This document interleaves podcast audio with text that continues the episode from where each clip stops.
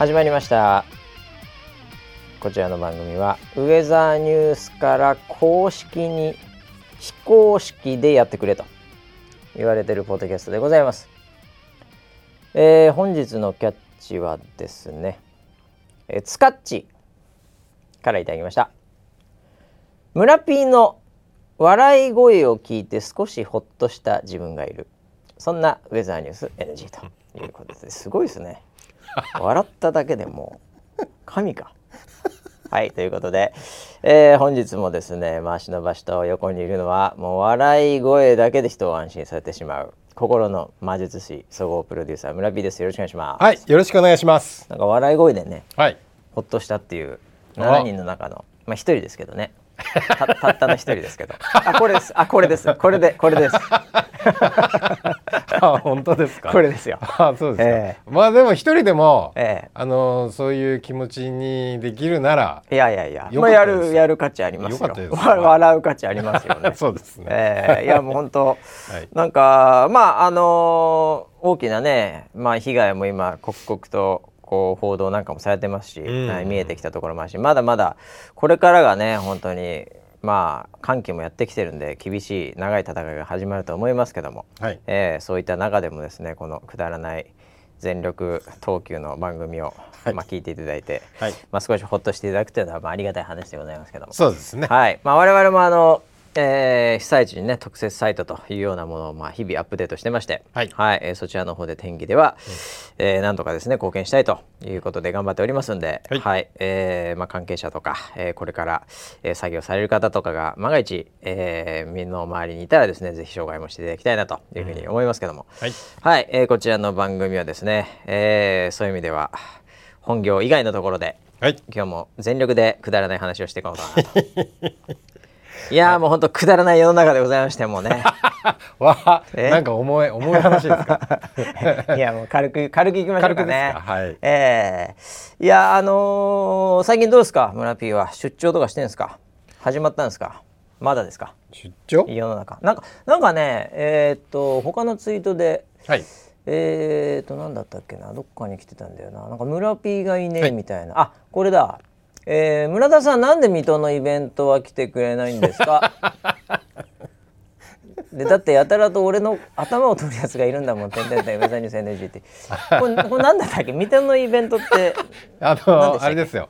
えっと去年も言ったんですけど、はい、えっと、1月10日110番の日で檜山さやキャスターがはいはいはい。一日なんとか、ね、茨城県警さんにお呼ばれして一、うん、日通信通信課長かな？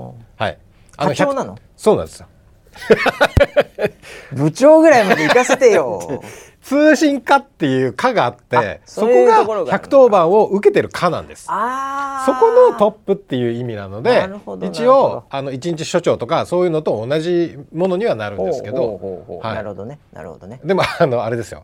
あのー、まあちょっと脱線したんで、はいはい、その脱線ついてですけどあの去年も制服を着させていただいたんです。はいはい。そして本物のやつ、ね、本物のやつです。そのドンキのやつじゃないから、ね、ドンキじゃないです。うんうん、あの生地がちゃんとしてて、うん、しかもあのサイズが、うん、あれあの僕初めて知ったんですけど、うん、ものすごいもう数センチ単位でいっぱいサイズあるんですよ。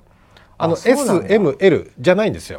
えユニクロみたいな感じじゃないの、はい、じゃないんですよ。本当に本,、本人の体型に合うようにえっと、その袖の長さであるとか、はいはいはい、あのものすごい細かいサイズ表があるんですよ。そういうものなんだね。はい、作ってる業者さんというか、うん、そういうところもなんか歴史があって、うん、なんかこう小回り聞くんだろうねそういうところって、うんうんうん、だから多分警察の方って制服がちゃんとしてるんですよ。かっこいいよね。はい。なんかダブついたりとか腰パンとかいないんですよ。あそれでもさ、はい、やっぱ大事なんだと思うよ。大事ですよね。そういうところで、うん、いまいちなんて言うんだろう。こうなんか着慣れてないなとか、うんうんうん、なんかサイズ合ってなくない、とかでちょっと不安じゃん、ね、こっち側も、はい。はい、逆に悪いことする側としてみたら、うん、あいつならいけんじゃねえかっていう。やっぱピシッとしててほしいよね、ね、そういうとこ。そうなんですよだからそういうだらしなさみたいなのが絶対に出ないようなシステムになってて、まあ、そうなのかもしれないあ素晴らしいなと思ったのとあと階級証っていうのがあるんですよ。はあはあ階級賞。階級賞っていうのがあって、去年はあのーまあ課長レベルの課長はいはい。階級賞、課長っていう階級はではないんですけど、うんうんだからそれと同じぐらいのはいはい階級賞がついてたんです、なるほどで今年、ん。あのー現地の檜山キャスターから連絡が入りまして、はいはいはい村田さん大変です、うん。今年一つ昇格しました。あすごいね。階級賞が一個上がってたらしいんです。よそれはそのなんだろう2回目だと分かるとかあるのかな。分かんないけど。多分県警の方うん。が気を使っていただいたのあか、そうなの？ネタなのかで1個上げたっていうそれなんか話でした。そのなんだろうこう誰が決めてんだろうね、うん、今回はこれでいこうとか 会議とかあんのかないや多分あるでしょうね。あると思います。やまだまあ光栄な感じですけどね、はい、それで、まあなるほどね。あの10日にあのー水戸市内のはいはイオンモールのその広場みたいなところはいはいはい。はいでイベントを去年でもそうだよね。村 P 行って、はい。はい。それで何だったっけ？こう入入場っていうかこうはい。入りの時に、はい。警察官にはい。こう囲まれて入ってくそうなんですそうなんです。やつではい一人だけ金髪おじさんで ちょっとボサボサ頭ではいはいい。わゆるでそれでカシャカシャ取られてファンに、はいいはい。わゆる本当に捕まった人。囲まれてね。囲まれて。はいはい。だってあのキャスターはさ制服着てるからさ、はい。そんな目立たないじゃん。目立たないうん、ちょっとラフな動きやすいはい。服を着ている、はい。スウェットっぽい生地で 確実に捕まった人じゃないですか。そうなんですよ。捕まった時のままの服装ですみたいな人じゃないですか。ええそれをまあ経験させていただいがあったので、はいはい。ちょっとブランド的にはよろしくないなって思思って、なるほどね。まあたまたまあの、はい。ちょっと別の案件も重なってたんで、ええええええ。あのそっちはそっちであの別にお願いをまあ一回経験しとけばね、はい。別にまあ村 P が毎回行かなくてもっていう話はあいやりますから、ね。もう本当に県警の方たちともう去年超仲良くなったんで、おうおうおうあのまあ多分去年も言ったと思うんですけど、僕には県警がバックについてるんで ある程度のことは大丈夫なんですよ。うん、水戸で捕まることはない。水戸では大丈夫です、え でまあ今年はあのもう向こうの方におはい。願いしますねっていう話で打ち合わせもできてたんで、ね。あの僕は別の現場に行ってたんですけど。なんかでも写真上がってたね何個かね。いやーなんかリアルタイムでいっぱいいろんな写真が上がってて。そうだよね。はい、うん。あのもうほんなんか僕もこう現地で見てたみたいな感覚になりましたけど中でもちょっと笑った笑ってしまったのがあってあのーやっぱこう推し活が激しい人たちがいるんですよ。まあ去年も確かにものすごいズームのレンズをああそうだね。持ってるそれで頭取られてたもんね。あ そうなんですよ、ええ。どこ撮ってんのよって話なんですけどうんうんうん、えっとそういう人たちが結構いて、うん。で今年あのーご存知かどうかあれなんですけど、はあ、僕あんま推し活詳しくないんでわかんないですけあど、のー檜山の写真をボンネットにうん。印刷して、あ板車をあ知ってる知るってる。なんかバズってた人でしょ、はい。知ってるよ全然。あの人うがん。なんか水戸にうん。水戸入りしてたんですよ。あそうなの、はい、その車で来てたの？車で。おさすがだね。はい、さすがです、ね。すげえな。いや結構遠くの方だったと思うんですけど。マジか車な。でそのまあイオンのの駐車場に止めてる写真があってあいいね。うわ来てると思って。おうおでそしたらそのなんか水戸市内では結構それを目撃されたらしああまあ目立つだろうから、ね、くいろんなとこころであれ見たあれ見たみたいな話になってて。であれイベントってえっとなんかイベントが終わった後に、うん。あのなんかその110番の、うん。あのなんかその正しいかけ方みたいな、はいはいはい。えっとあれなんていうのかなあのなんか配るんですよ。そのパンフレットパンフレットみたいなやつをそのこうやってかけてくださいよみたいな。した方に。でその推し活の激しめの方たちもやっぱりいるんですよね。あでそこでこうちょっと割って手渡ししながほどなるほど。らちょろっとこう話したりもできるみたいでそしたらなんかその板車のねうん。彼もはい。お話ができたみたいでおおよかったじゃないそれは。もうなんか一生の宝物です。ツイートしてましたね。いいですね。はい。いいですね。いやーもうありがたいですね。よかったなと思ってて、うん。でその後になんかもう一個気になるのがあって、あの推し活ってよくあの、うちわに大きめのうちわにいろんな文字をなんかああ貼り付けて、のファンミとかでも。ファンミでもいらっしゃないんましたね。かみんなの独自で作る、はい。なんかあるよね。ありますよね。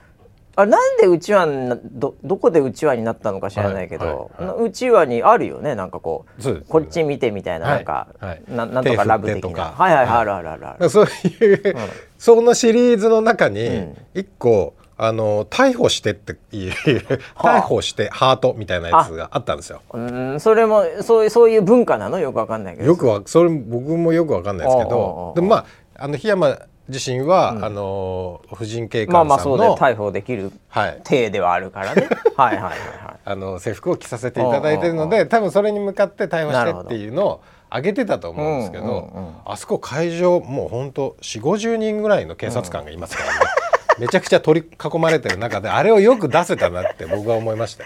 確かに、ね、本当に本気で逮捕されるからねみたいな。状況ではあったので。それは確かにそうだね、うん。うんなんかあのこう空手かなんかのね、はい。あの集まりのみんなほとんど周りが空手家のはい人たちに対して「殴って」って書いてるんですよ。本当に殴れちゃうよっていう。あ本当にそうですね。危ないそれっていうさ。ああなるほどね。いやさすがに僕でもそんなことはいやでもそれは狙ってんだろうねでもやっぱりね。本当に。ちょっと笑っちゃえでもね逮捕されるぞお前本当にっていう。いやそうですよね。え、はい。あなるほどなるほど。ちょっと笑ってしまいましたけどまあそのバカにも程があるなっていうああなんか打ってみたいなまあない？あああります打ってってなんかこうバキューンって打つみたいな、う打ち抜いてみたいな、はいはい。それなんか全米ライフル協会のイベントとかで 打って打ち抜いてとか言ったら本当に打たれちゃうかもしれないって本当にいうもうそのうちわが打ち抜かれるねぐらいの勢いですよ危ね ないぐらいの、はい。一番出しちゃいけない宇宙だったかもしれないね 逮捕してはねそねの場でね、はい。ええいやまあなんかねそういう形で参加させていただいて、はい。ありがとう。ありがいやとうございました。これねちょっといきなり今、はいそれだったからかな、はい。あの夢見てたこと忘れたけど今思い出したって話なんですけど。昨日の夢だと思うんですけど。昨日の夢？昨日だと思うんですけど。初夢？初夢はねあこれ俺初夢じゃんってはい。思っはたい。ことはなんとなく覚えてるんですけど、はいはいはいそれの夢はもう忘れました。あ何なんだよ。こんなこれがそういうそう言われてみれば初夢だったってことかなって自分の中で思ったのは覚えてんだけどその夢は忘れちゃったんだけど いやあのね、はい。110番をはい。これちょっと夢診断してほしいんですけどはい。110番をうん。しなきゃいけないのにどうしてもできないっていう夢を見ました。うんでそれはなんかね、うん。ちょっとあのうちのスタッフが、はい。その勘太郎じゃないんですけど、はい。スタッフが、はい。僕の車を運転して、はい。カチンって当てちゃったんですよ。狭い路地みたいなところで、はい。カチンって当てちゃって、はい。これ110番しなきゃいけないやつだっつってでそんなにあの被害はないんだけどペコンってなっちゃったんだけど。はいそれでこれ夢ですよ一応ね、はい。はい110番しようと思ったら、はい。なんか知んないけど、うん。110って普通にこうはい。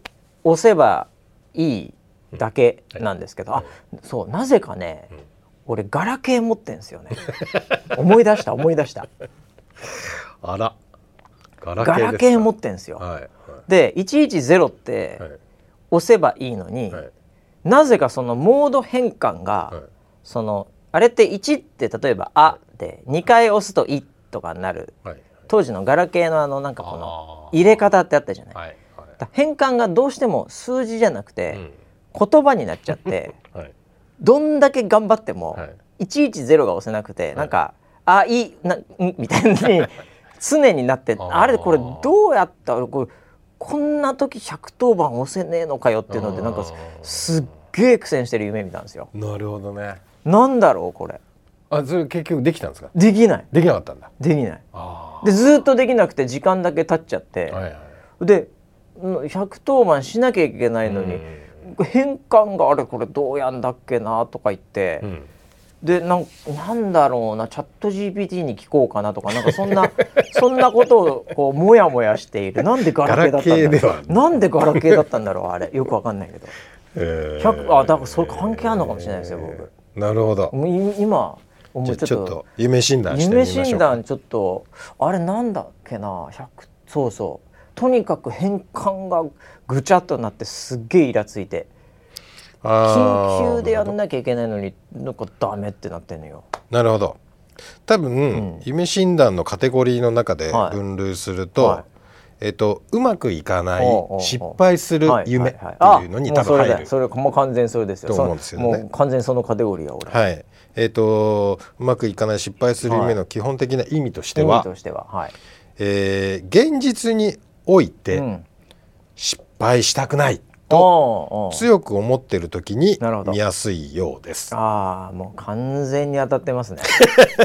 失敗を恐れるということは、はい。目標達成に向けてはい。十分に頑張っている証拠、あ逆に頑張ってるとそうなるの、はい。頑張っててうんその目標達成に向けて今がん頑張ってる現状があって、うんうんだからこそ失敗したくないっていう思いが夢に出ていると。それちょっと違うな。別に頑張ってない。頑張れよって話なんだけどそれなのそれはデフォ頑張ってんですけどね。それなのに失敗する夢を見るのは失敗したくないんだ。努力の方向性がん。少し間違っていたり、ああなるほどなるほど。集中力が切れる時期に差し掛かっていたりする暗示と考えられます。おーだそうです。当たってるかもしれないですね。いや年始からずっとテンション高かったからさ、はいはいはい。だからでちょうどちょっとだけ天気良くなったところもありとか、はい。まあ今日からまた寒気でね、はい。今 M2 だけど、うん、そうあそれそれじゃないの？俺本当に当たってんよこれ。ちょっとちょっとこう気が張ってたところからふっと。ふっと。でもまあ頑張ってはいるけど、うん。こっからだなみたいな。うんうんうん、めっちゃ当たってんじゃんそれ。かもしれないね。だから自分を見つめ直す時間を作るようにしましょうああそうですか。アドバイスがありました。ああもうこれから、うん。もう今週末、はい。もう自分を見つめ直す旅 え自分探しの自旅分探しの旅行ってきます。フォークギター片手に。流し。流しなの。自分を探したいと思います。いやあるよねでもね。いや絶対それはちょちょっとまあ間違いなく合ってると思いますよ。なるほど。ええ。いやなんか100 110番できないってイラつくねあれ。こんな簡単なことができないっていう。ああ。なんかこのいやなんか変換がいかないんですよねでもなんかスマホもなんであれハードキーだったのかな。スマホにハードキーついてるなんかカオスなイメージしか残ってないな。なんだろう。えいやーまあ関係あるんじゃないですかね。絶対ああね110番の日だったからね。110番の日だったってことか、なるほど。いや110番かけたことなああったな俺。あマジですか？110番、まあ、ずいぶん前ですけど。ええこれ何回かちょっと事件ですか？事故ですか？まあ事件に遭遇ですね。おお事件ですか。これあの何回か言ったかもしれないですけど、はあの川沿い走ってて、はい。であの本当にそのあの目の前で女性がなんか急に襲われそうになって。スーパーヒーロースーパーヒーロー、はいはいスーパーヒーローバシ スーパーヒーローバシの時にね、はい。はいはいはい。まあ、ちょっと知らない人いるかもしれませんけど本当僕はあの引っ越しの当日だったんですけど、あはい。前日に、ん今日もこここの土地で終わりか、うん。まあよく走ってた川を最後走るかっつって、夜川大きめの都内の川ですけど、はい。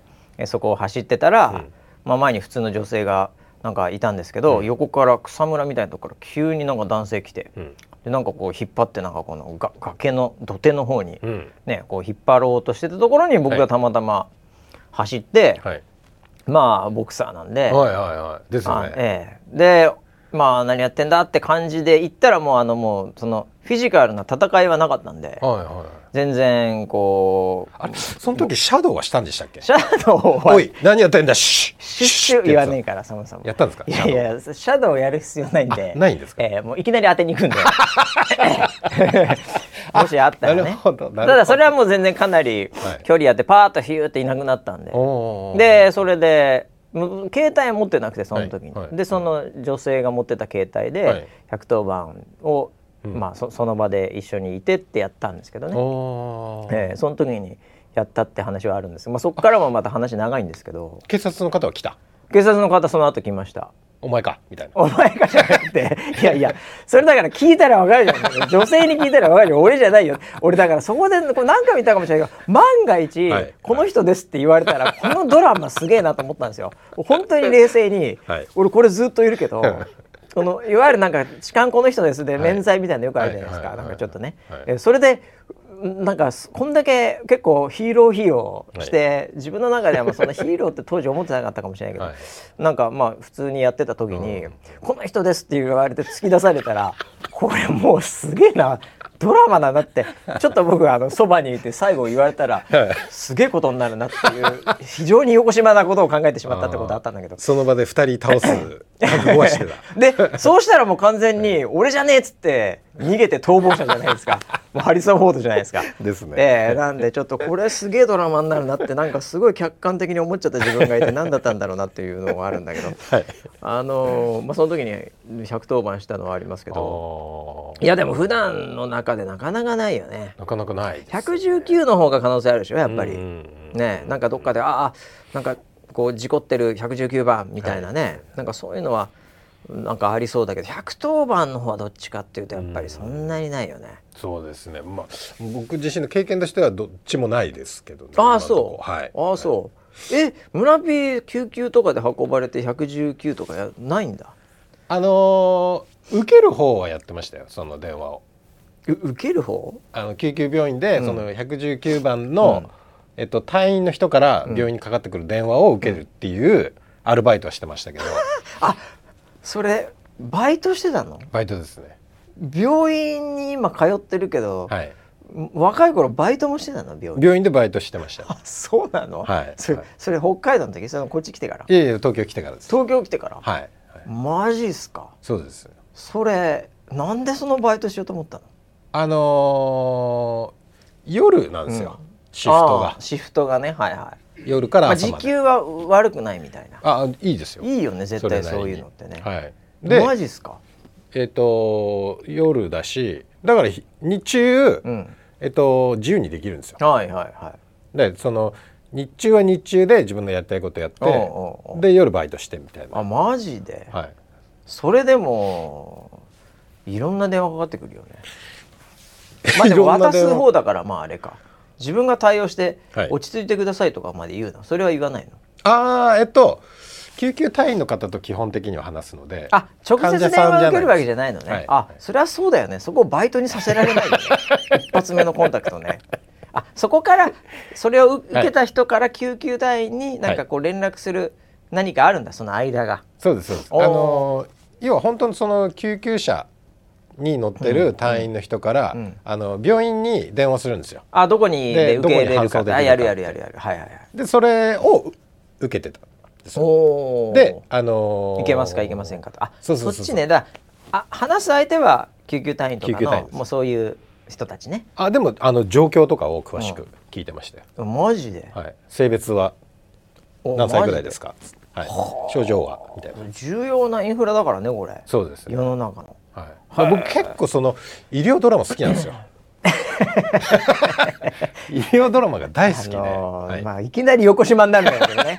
まあまあまあまあまあでもその、まあ、医療ドラマにちょっと憧れじゃないけど、まあ好きというか、はいはい、そういうなんか重要なポジション。大好きでもう日本の医療ドラマも片っ端から見てますし、うん、海外のも見漁ってる海外も多いね、はい、ああ。僕ね医療ドラマあんまハマんなかったっすね。あら本当ですか？なんでだろうな。なんででしょうね。いやでもあのー、なんだろう。医療ドラマって、はい、やっぱりその病院とか、はい、なんかそういう まあなんていうかこう神聖なる場所で、はい、やっぱり横島な気持ち持ってる人間しか 見ようと思わないんじゃないですかね。そんなことないです。恋愛とかあっちゃい 恋愛とかなんかそういうのがやっぱり人間模様とか、はいはいね、そういうところをフィーチャーやっぱせざるを得ないわけですよ。はいはい、やっぱそういうところに興味あるってことは、はやっぱり実社会で、はいやっぱりちょっとなんか横島な気持ちがないと 見ようと思わない。僕はもう直しはい。に行くだけなんで、はい。ああいう場所っていうのはね、ええなんかそこにこう人間模様とかじゃないんじゃないかな。病院はえ病気とか怪我を治すだけのところじゃないんです。心のケアも大事なんですよ。ああなるほどね、はい。なるほどね寄り添う。寄り添う。患者に寄り添うってことですか。そうかそうか、はい。うん。いやなんで僕にもあんまフィットしないかもしれないですけどあそうですか。あだからそこやってみようかなってなったんだ。そうですね、へえいやいや。まあ世の中いろんなバイトありますからね。そうですね。はい。え僕はあんまりなんかバイトは肉体労働系とかはちょっとあれしたけど、はい。あんまりバイトしてなかったんで。おー。あのバイトの話は尽きない人っているじゃないですか。はいなんかもうすごいいろんなバイトやってきましたって人、はい。たまにいるじゃないですか、はい。はい。その真逆ですね結構。バイト話でもう全然盛り上げられないっていうか。あ2個ぐらいしか鉄板なくて。そのうちの1個も若干持ってるっていうぐらい。もうほんとそれぐらいしかないんであんまバイトはそうか。まあ村ピアでもねやっぱ北海道から出てきてるからね、はいはい。なんかいろいろと経験してそうだよそういうとこはね、バイトいろんなバイトしてますよ僕は。まあ、バイトで学ぶことってあるしね。そうですね。非常にね、はいはい。バイト先バイト先で、うん。ほぼほぼスカウトされてましたね。お前そのまま働いていけって。なるほどね、はいはい。おそれはやっぱりそこでなんていうかその重要なポジションにはい。こう這い上がるはい。なんかコツあるんですか？バイト大体みんなさはい。みんなではないけどバイトでね、うん。なんかいまいちだなとか、でじゃあ次のバイトもう今のとこいいわって言ってこう転々とする方が多い。はい。かんなんとなくの印象よ。いや僕の周りがそうだだけなのかもしれないけど、なんかそこで毎回這い上がるっていうなんかそういうのってなんかコツいるんですかね？などうしたらこの若者も7人のうち1人聞いてるあから。ー。ええ。まあもっと言うと4人ぐらい若者だと勝手に思ってるんで。5割超えてると思ってるんで、そうですね。何をこうこれからバイトする人にとってはどうやったら這い上がれるんですか？あー。先輩とかまあまあペーペーじゃん。いきなり入って何もしないし、はいはいえはいはい。そっからななんですか？ドジっ子キャラかなんかでやるんですかメガネかけて。メガネ いやいやいやいやドジっ子キャラでやるんですアルバイトの世界において、はいはい失敗はダメです。かあやっぱダメなんですか？ダメです。あ失敗ダメなんですか？何やってんだよ？俺の仕事増やすなよになるんで。あまあまあ普通なるよね。失ままあ仕敗はダメです。事ってそういうもんだからね。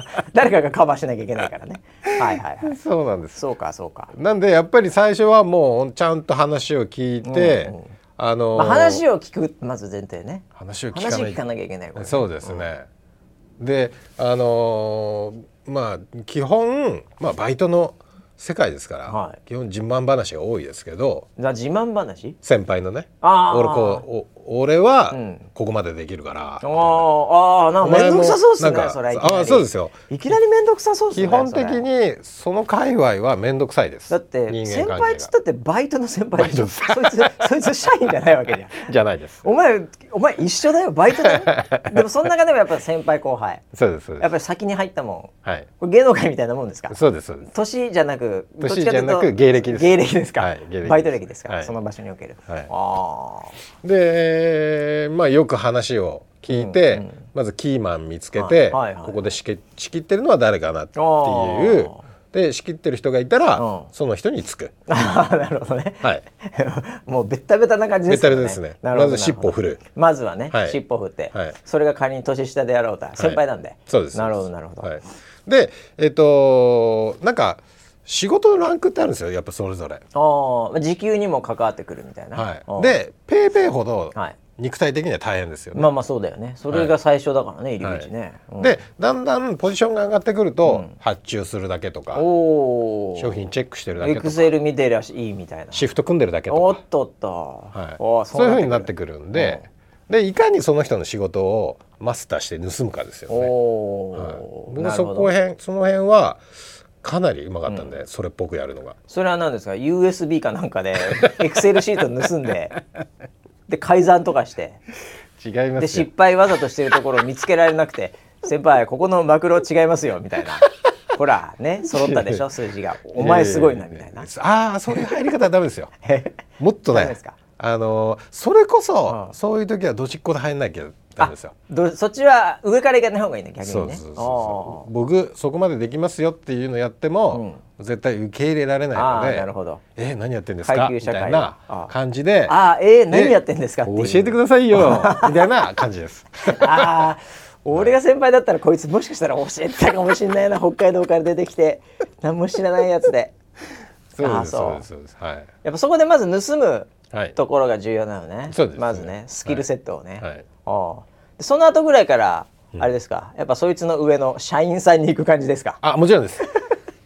やっぱねその社員さんを抑えないと上にはいけないだって社員さん抑えないと、お前じゃあ入れよこのままって言われないもんね、はい、そこまで上り詰められないもんね。そうです、バイトの中で天下取ってもね、はい、社員さん抑えないといけないよね 最後はね。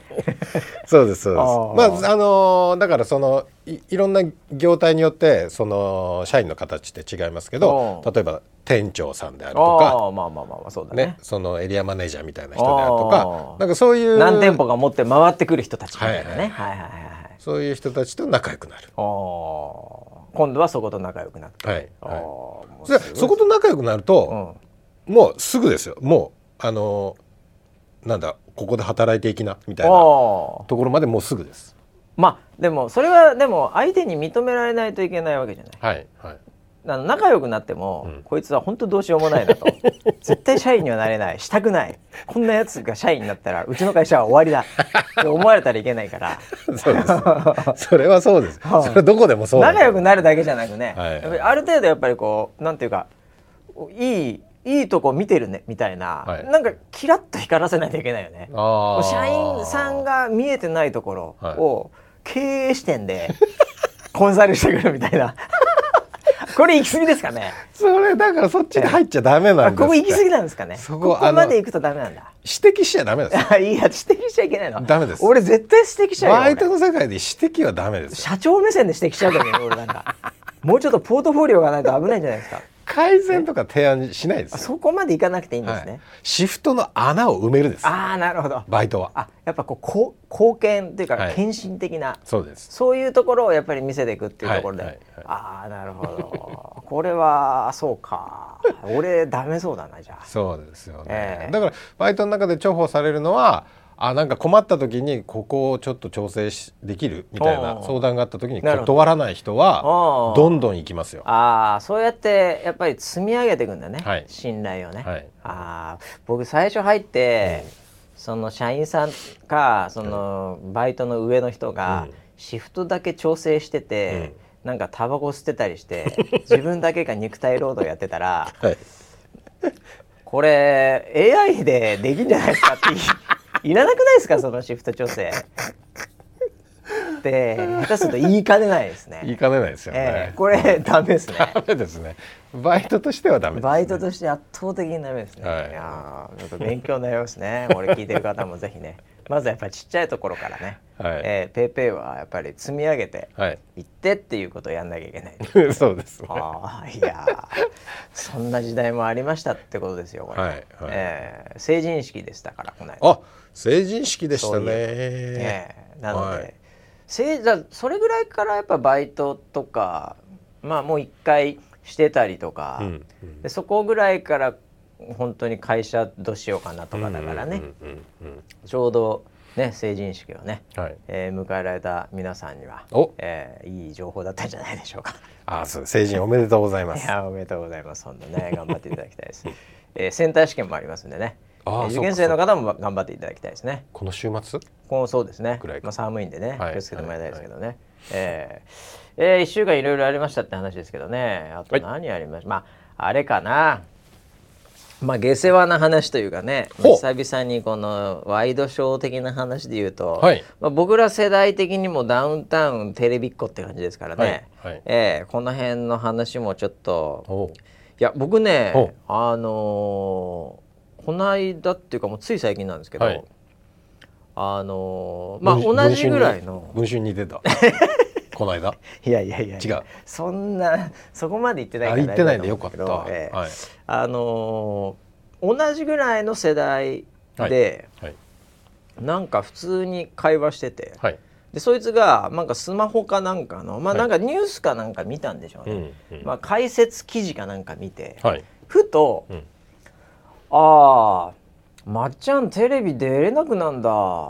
なんか悲しいなってほう言ったんですよ。ほうほうほうであどうせその辺の解説記事見てんだろうなと思って、はいはいそれでまあでもここ10年ぐらいテレビ見てねえんだけどなって言ったんですよ。はい、へでああなんか盛り上がってるっぽいねみたいな感じえで、それでまあなんか普通の会話じゃないですか、うん。なんとなく、うん。僕ら世代的には。はい。であのなんてことない感じで流れて、うんでなんか23時間ぐらいして、はいふとその言葉で「うん。えテレビ出れなくなんの悲しいな」っうん。て言ったのにあいつ、うん。ここ10年ほぼテレビ見てねえけどって ちょっと待てよってなんか引っかかりがあって はい。え？はい。はい。なんか変な合ってねえなと。うんうんうんなんかああキウイフルーツもう俺食えねえんだ。悲しいわ。まあそもそもアレルギーで食えねえんだけどっていう。なんかあれちょっと変なこと言ってね言ってなかったかあいつって思って、はい。あれテレビ出れねえって悲しいなって。あれでもテレビ見てねえんだろお前見ることねえじゃんって思ってて。なんだろうなんだろうって言って、はいはい。テレビ出るって何かなってこう改めてちょっとなんか自分の中で考えてたんですよ。なるほど、テレビ出るとかテレビに出れるとか、うん、っええまあ、もっと言うとテレビってなんだっけなっていう。改めて思ったんですよ。うんうん。でテレビって、うん。まあ僕ら世代ってもうまあテレビじゃないですか。テレビしかなかったです。はっきり言って。子まあ供の時は、テレビ雑誌ラジオみたいなのがね、はい。なんかこう媒体的ななんかなんかマス感があって、はい。でも僕らまあそんな雑誌ってまあ見てはいたけどはい。だってやっぱテレビに比べりゃ圧倒的に時間違うし、うんうんまあ、漫画とかも見てたけど活字系も、うん。でもやっぱテレビの方が時間使ってたし、うん。まあ、ラジオもたまには聞いてたかもしれないけどもでもラジオってテレビの劣化感あるじゃないですか、うん。映像ないじゃんみたいな、うん。今ちょっと全然違う形にうん。ねなんかポジショニングが変わってきてるのかもしれないんだけど、うん。当時のテレビラジオってなんかテレビは映像あっていろいろあって、うん。でラジオはもう声だけなんで、うん。まあなんかちょっと違う立ち位置みたいな、うん。でもやっぱテレビの方がすごいみたいな感じが基本あるじゃないですか。うんうんで、まあ、ネット出る前なんで僕らは。はい。で今テレビって何かな？だから確かに僕もそんなにテレビ、まあ、見てないんであれなんだけど。いやん？動画とか、ネットで見始めた時って、うん。なんなんとかプレイヤーみたいなソフトインストールして、うん。でなんかファイルをそれで開くと、うん。このパソコンというかのディスプレイの中にちっちゃいんだけど、もう全画面とかにしたらボヤボヤになっちゃうんで、なんかそのプレイヤーの中でうん。動画が見れるみたいな、でそのプレイヤーもなんか側がうん。ちょっとテレビっぽい、チャンネルみたいのがあったり 音量みたいのがあっていかにもテレビっぽいはあ はあ。リアルのテレビをディスプレイの中に入れて、うん。でも遅かったり、うん。解像度悪かったりみたいななんかあの辺の時って、まあ、テレビの方が圧倒的にいいって感じがあったうん。じゃない、うん。でも今ってうん。よくよく考えたら家でうん。テレビと言われる、まあ、大きなディスプレイに、うん。普通にエアプレイとかで、うん。まあ、もっと言うとネットフリとか、うん。アマプラとかはい。別にもう見ちゃうじゃないですか。はい。でも裏ネットのコンテンツじゃないですか、うん。映画もバンバン見るし。はい。ってことはなんかこうもうフィジカルな見た目としてうん。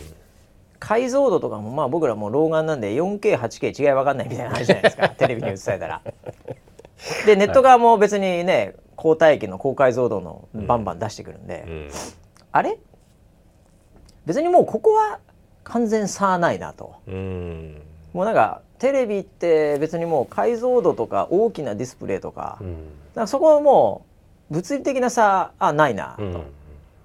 でインターネットが一昔前だと、うん、あのテレビのやっぱ最強に強いところって、マルチキャストで、もう一斉に同じ情報をライブでいけるみたいな、でもインターネットってそんなに混んじゃうから、そんなにできないよね、うん、1対1とかダウンロードして見るならいいけど、ストリームでドワーってみんなで見るって、はい、これやっぱりテレビっすよねみたいな感じ一昔前あったと思うんですけど、なんかワールドカップで ABEMATV でとか、この間スノーマン同説130万人とかでなんか新記録出してましたけど、なんか日本のインターネットトラフィックもなんかインフラ的にも、まあもちろん圧縮だとか圧縮技術とか、なんかそういういろんなデータセンターのね、技術で結構いけるじゃないですか、マルチキャストで一斉にドバーってネットでいくって、はい、まあまあできちゃうじゃないですか。そうですよね、うん、なんかそこもあんまりもう差ないんじゃない、うん、ってなって、はい、あれ？ちょっと待てよテレビでテレビはまあもう,、もうコンテンツとしてまあ物理的にはまあもう別に分かんねえな、うん、マルチキャストで大量に一斉同時配信もまあまあできるな、うん、ああこれただ中身のコンテンツのクオリティだよねクオリティ、うん、昔のなんかインターネット動画とかは、まあぶっちゃけテレビはやっぱすごいよね。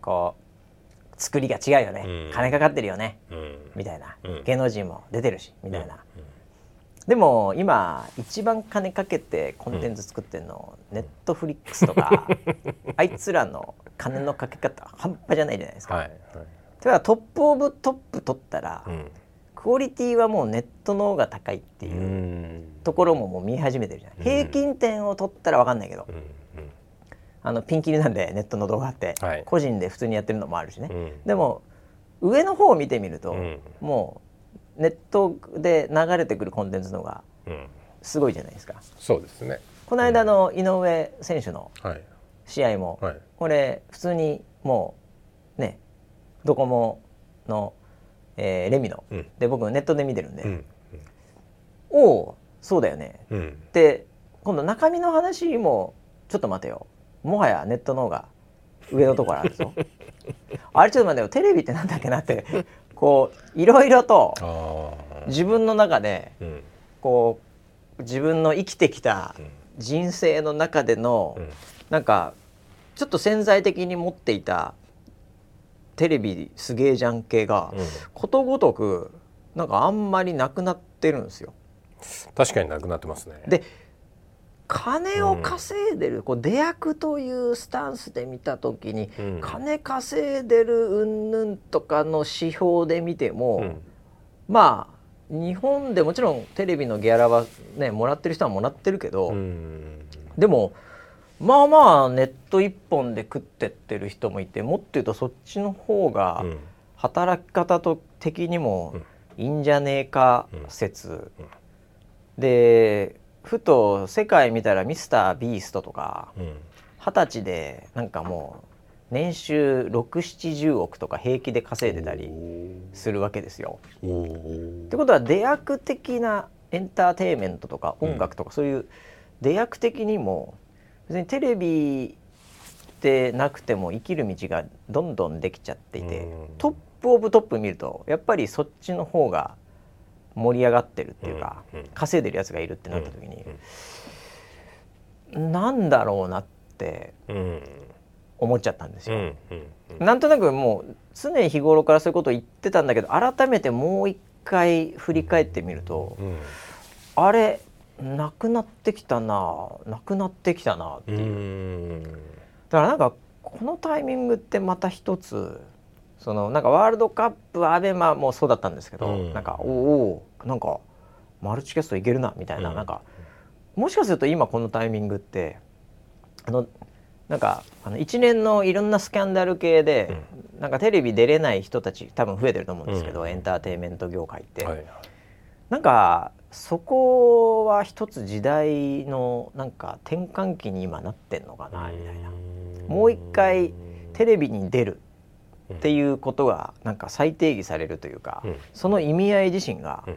なんかこう変わってくるっていうかね、うん。それのなんか象徴的な時間になんかなってる気がしてそのテレビでむちゃくちゃ活躍していた事務所だったりタレント司会者みたいなものがうん。出れなくなるというタイミングにおいて、うん。何かまたシフトするきっかけになるのかなっていう、あー。最後はまあマーケッターとしての なるほど見方なんねですけど。そうなんだ。だからテレビでテレビで見れなくなんだ、悲しいなって言ったんだけど、うん。何をもってあいつは悲しかったのかな。そもそも見てねえくせにうん。何をもって悲しかったのかなっていううん。ところで、まあ、僕の最後の結論は、あのーボクサーのうん。彼女だなお前って思ったんですよ。ボクサーのはい。彼女、はい、もしちょくはっとピンときませんが。あのーまあ、スポーツ選手の彼女って、はい。野球とかね。はい。サッカーとかね、はい。はい。大体うん。試合会場に来てるじゃないですか。あの最近あのテイラー・スウィートさんがあのアメフトの選手と付き合ってるとかいうので、ええあのよくこう抜かれるんですけどほ大体あの試合会場来ててわーとか言って盛り上がってるんですよ。はいはいはい。でそれっていうのは、うん。まあ、基本的には、まあ生きて帰ってこれるっていうかうん。自分の旦那誰彼氏がうん。殴られることがないっていうことなんですよね。うーん。なんで、うんうんこれちょっと話長くなるんですけどね、うん。最後つながるんで安心してください。わかりました安心してください。はいはいはいはい。で、格闘技うのん。イベントで、まあ、はい彼女とか奥さん来てるのとか子供来てることこれ多々ありますね、これ多々ありますが、これあのトップオブトップ、はい。テレビとかで抜かれる人たちははい。来るんですよ、うん。もうん。うん。もう覚悟決まってるっていうか。なるほどなるほど。もうそれがなんか一つのうんなんかコンテンツでもあるというか、生き様なんで。でも彼氏が、うん。えーキックボクシングもしくはボクシングやってます、うん。えー。であの付き合ったばっかで、うん。まあ、付き合ったばっかじゃなくてもいいんですけど、うん。殴られるのを見たくない。うんえなので試合は見ません。うん。でもボクシングをやっていうるん。彼が好きっていう、は い つまり、はい。テレビに出ているはい。あの人が好き。でもテレビは見ませんっていうことなんですよ。試合をしているあの人が好き。あのリングに上がっているあの人が好き。でもはい。試合は見な見ませんっていう、もうその存在やっている人は好きなんで応援はしてるけど、うん。そのコンテンツ自身とか、うんそれ自身は見ませんという境地なんじゃないかなと。ああなるほどね。それがテレビに出てはい。出れなくなったのか悲しいな、はい。でもテレビ見ねえけどっていう。う、ーん。なんかもうその存在自身を応援しているぐらいのレベルまでいかないと、うん。そういうことになんねえんじゃねえかなっていう、つまりあいつはボクサーの彼女だなっていうので僕は 納得はしたんですけどその矛盾に対して。だからキウイ食えないんだけど、キウイのあの毛とかをこう見てるのが好きとか もうもうすすごい好きキウイを。そのものを。存在が。わかりましたわかりました。はい。はい。わかりましたよ。えいやまあそういうオチにというかそもうそこで納得せざるを得なかったんですけど、はいはいはい。まあそれそういうまあいわゆるファンというか、うん。そういう心理なのかなとは思ったんだけど いやでもおかしな話だなと。それはテレビわざわざええボクシングに例えなくても説明できますよ。そうでした、はい。僕の中では一回ボクシングに説明しないとみんなわからないんじゃない一かなと回思ったんですけど。キウイ食べてボクシング行かなくても、ええ。それはあそうですか？言えますよ。そのまま言えました、はい。僕は無理じゃないかなと思ったんであえてみんなが分かりやすいボクサーの彼女っていうね。みんながねあの周りに誰か一人はいると思うんですよね、はい。はい。ええ。試合見れないんだわーっていう。でもあの人好きっていう、あーええいやーだからそういうまあいやどうなんですかねっていうかねテレビとはをちょっと僕考えちゃったんですよね もう一回ね。あーなるほど。できないことが本当にリズムでなくなってきちゃってきたなっていうか技術的な面も金銭的な面も、まあまあいろんな面でなくなってきたんでじゃあ、はい。そこに出れないっていうこと自身の悲しさなのか、うん。何かってどうもう捉えていいのかなっていうねうん。これ世代によって全然違うんだろうなと思ってね。ああ世代によって違いだますね。僕ら世代だからまだやっぱりさ、うん。見れなくなるのはなんか悲しいとか、そういう感覚があるのかもしれないけど、だってそのまだ子供の頃はテレビが頂点の時代でしたから。もうもうもうみんな家族でみんな見てた、はい。おいわゆるお茶の間なんで、はい。え。そういった世代からするとそこに出れなくなるっていうことはステータスがなくなるっていうことにはなりますからね。えその世代から見るとね、はい。でも現実はそこでさ、うん。本当にステータスが得られてるのかうん。っていう問題も徐々に出てくるよ、うんうん絶対なんかそんな感じになるなと 実際はそんなことないよね。テレビの収録現場とか、あのー見ても、うん。そんなにねあの要はその映ってるところはきらびやかですけど、うんうん。それ以外のところはもう、はいもうなんだろう丸裸じゃないですけどもうスタッフがねゴロゴロいてそ床に座ったりとかしてう大体黒い服。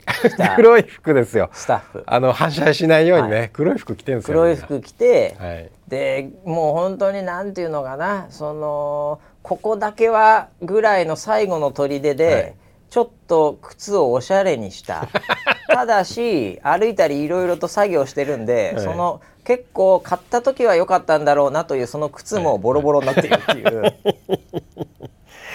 う、そうなんですよね。なんかそんな感じの、はでも動きやすい靴じゃなきゃいけないんでっていう、はいはいなんかそういう人たち多いもんね。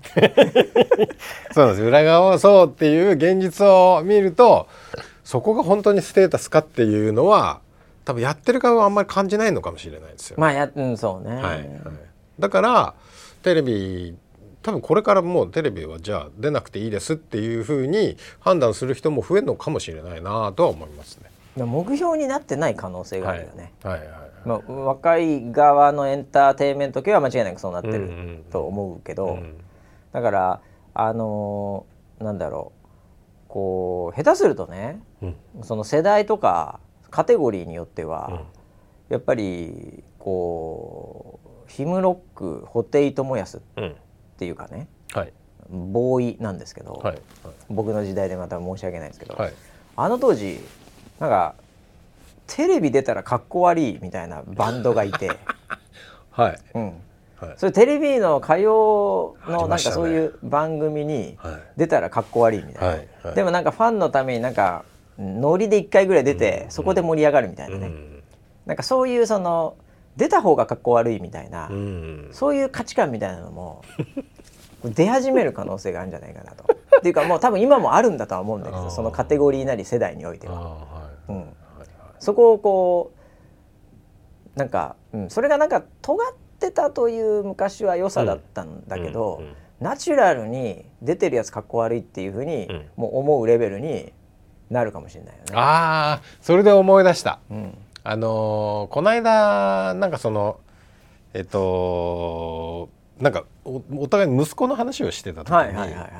なんかその TikTok やるのみたいな話してたでしょ？そうそうそうそう。ね、でなんかその TikTok やってるやつはかっこ悪いみたいななんかそういうのもあるって若いやつらは、はい TikTok でダンスとか、はい俺らの世代は TikTok でダンスで盛り上がって、わこんなダンスで盛り上がってるんだっつって、うんなんかあの大人もダンスしたりして、うん。あなるほどこれがメインストリームかって思いつつ そこを逆にメインストリームが基本的に常に格好悪いと思っている、はい。やっぱりそのなんかこう若いうんそのカテゴリーってあって。うんうんマジで TikTok とかにうん。こうダンスとか上げてるやつマジクソみたいな。あとインスタとかでなんか美味しいもののスイーツとかいなんかそういうきらびやかなものをやってるやつってマジで出せみたいな。そういうのを言っている人たちはいるわけよ。でしかも結構多いんじゃないの、うん、だからその人たちにとってみると YouTube とかわかんないけど今なんとなく世の中で流行っているというような、うんそういうもの自身がかっこ悪いといううん。次のところを言ってるんで、うん。もはやテレビに出るのは、うん。あのこう範囲には入ってない可能性がある、ね自分たちも見てないし、うん。うん。うん。世の中でもメインストリームと思われてないところは別に逆にこう反抗する動機もないっていう。そうですよね。だからそそこぐらいまで離れちゃってるのかもしれないね。うんうん多様性がえぐいですね。なんか。そうだ選択枠と いろいろあるっていうことがいいことなんだろうとは思うんだけど、うん、そうなってじゃあみんなどこで幸せを感じてんですかね？いやテレビ出た、まあ、やったみたいなないわけでしょもう。いやまあなかなかないでしょうね。だって俺らの世代でテレビ出たっつったら近所で噂になってたじゃん。だってズームイン朝の裏に出ただけでもよかったんだから。だからみんなねピースピースピースピースってやってたんだから。行きましたからね。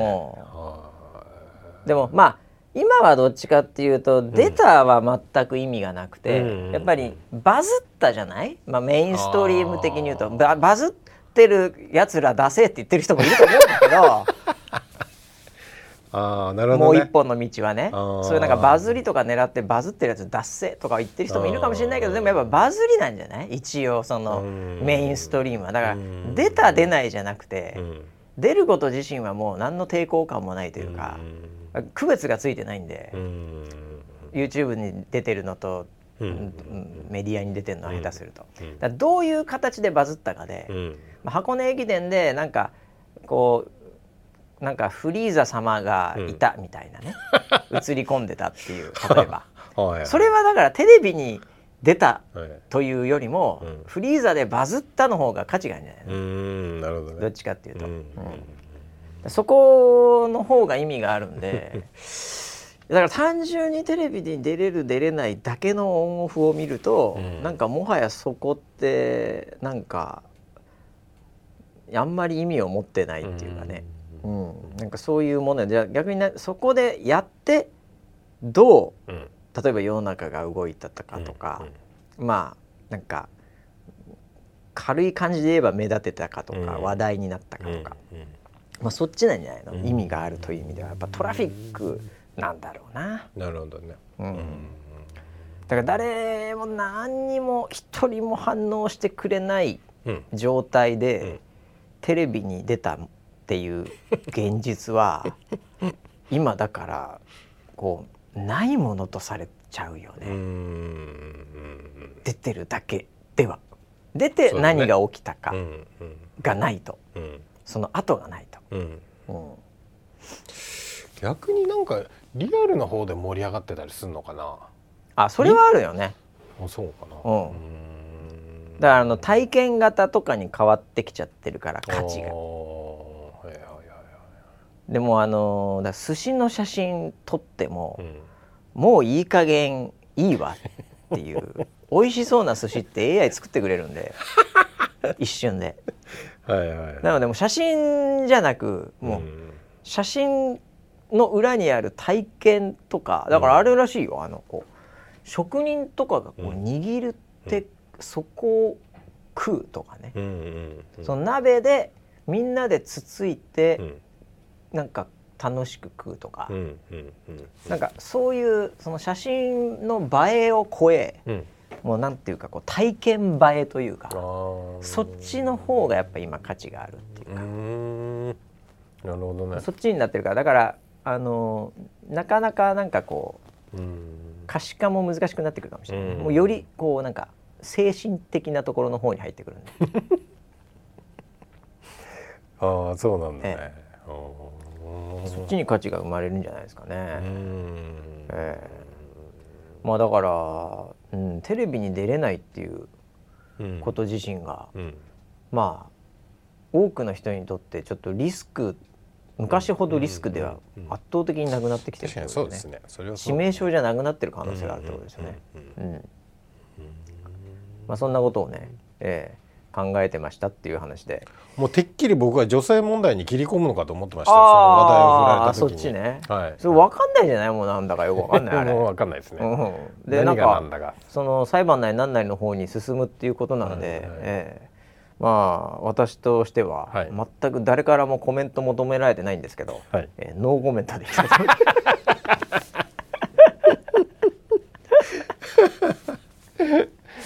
すね、いやまあね、ねこう 真実とかね白黒っていうね、うん、ところは、うん、まあ分かんないもんですよね本当ね。いやもうあの SNS 上でももう議論がもう平行線ですよ。うん、なんかね、うん、まあもうなんかそこに入る若干こう気力もないですね。えー、もうあの収束しないんで、うん、えー、間違いなく時間が、はい、な何か起きない。まあね一応のその司法のルールにおいてそれなりには出るんでしょうけど、うん、うん、まあこれも一つの流れっていうスタンスで見てるぐらいしかないですね。まあでもそういう意味では、うん、ジョニー・デップさんの前回の裁判はすごかったですね。あれはもう ぜひねネットフリのドキュメンタリーにもなってますけど、はい、えー、だから結局アメリカ人のこのなんか全てを小にしないと気が済まない、大統領選しかりその判事の判決何にしかり、はい、もうとにかくやっぱ小にしなきゃいけないという、えー、何なんですかねそのアメリカ人のそこの 小に対するこだわり、はい、人生が小なんですよね。あれは何なんですか？文化的なものですか？いやもうそういうもんなんでしょう、えー、でもやっぱりうまいですもんね。うまいよだなんというかそれはもうねもうなんかこう本当にあのまあその手品とかね、うん、なんかいわゆるその大道芸人じゃないけど、うん、やっぱそういうところとかあと単なるクラスの発表みたいなところから、やっぱりこう鍛え方が違いますよね。あれは何？そのショーマンシップみたいな、うん、その考え方があるのかな、うん、なんだろうね。根底にそういう憲法に書かれてないんですけど みんながやるべきことっていうかだって拍手とか笑いとかがだからやっぱ違いますからね。映画館でむちゃくちゃ笑うしね。ああそうですよね。映画館笑ったらいけない感あるじゃないですか、ありますよね。うるさいって、ね、うるさいって思われちゃうかもしれないけど、はい、映画館でむちゃくちゃ笑うし「おう!」とかむちゃくちゃリアクションするから彼ら。面白いですねだからだからなんか家で見たいって思ってるやつが増えてんじゃねえかなって。でもなんあれなんだ何の時でしたっけ？あれあのー、この間のバービーの時でしたっけ？バービーね、はい、はい、なんかちょっと社会現象になって、うんねね、みんなでそのなんかそのバービーっぽいことを着たりしてね。劇場でやろうみたいな、そうそうそうなんかそういうムーブメントもありましたよね。そうそうそう。だから日本であのバービーの映画は見に行こうなんだけど、うんうん、そのアメリカの中では、うん、もうこうもうブームになってる時は、うん、もうなんか今日パーティー行こうって感じで見に行ってるんですよ。映画館に。だって服とかも決めてるし完全に、うん、なんでもうそういうパーティーやっぱパーティー文化ですかね。ああパーティー文化パーティーピーポーなんでしょうね。なるほどなるほど、えー、だから村ピーが合うんじゃないかな パーティーは好きですかね、えー、とにかくパーティーなんですよね。えー、なるほど。まあどっちがいいのか分かりませんけども、えー、まあいいところも多々あるんじゃないかなとは思いますけどね。はい。えー、はい。えー、ということですね、えー、なんか最後はなんか、えー、なんかよくわかんない話になりましたけど、えー、いずれにしましてももう1時間経っちゃったね。はい。あそうです。えー、受験生の方も頑張っていただきたいですし、はい、えー、あの新社会人や成人の人もね、うん、えー、まあ、はめ外さないぐらいで、えー、メインストリームに乗らないでねやっぱりこうやっぱりこう反骨精神みたいなのを持ってね、えー、この世の中で生きていってほしい、えー、はいまあでね、まあ、被災地の方は本当にね頑張っていただきたいな、はい、この中にいるかどうか分かりませんけども、うん、はい。まあ、これ長い戦いになると思いますけど、はい、はい、えー、まあ、1年始まりがですねなかなか激しく感じになってますけども、うん、えー、ぜひこの1年をみんなで楽しみながらね、うん、えー、いい1年だったと言える、えー、そんな1年になるといいんじゃないかなというふうに思ってますんで、はい、えー、我々も引き続き頑張っていきたいと思います。それではまた来週までお楽しみに。はい